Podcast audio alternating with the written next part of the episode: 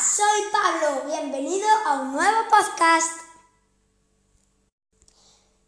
Hoy te voy a hablar de los nanotornillos metálicos.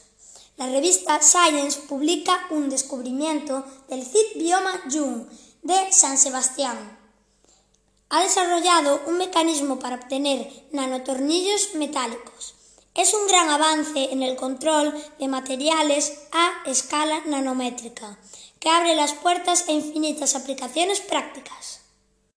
¿Sabías que tenemos 1500 sensores midiendo estructuras a tiempo real?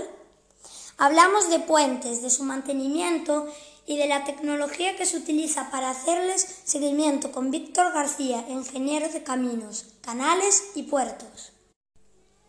Alex T.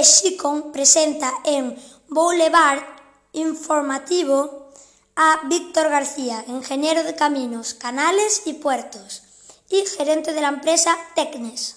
Innovación.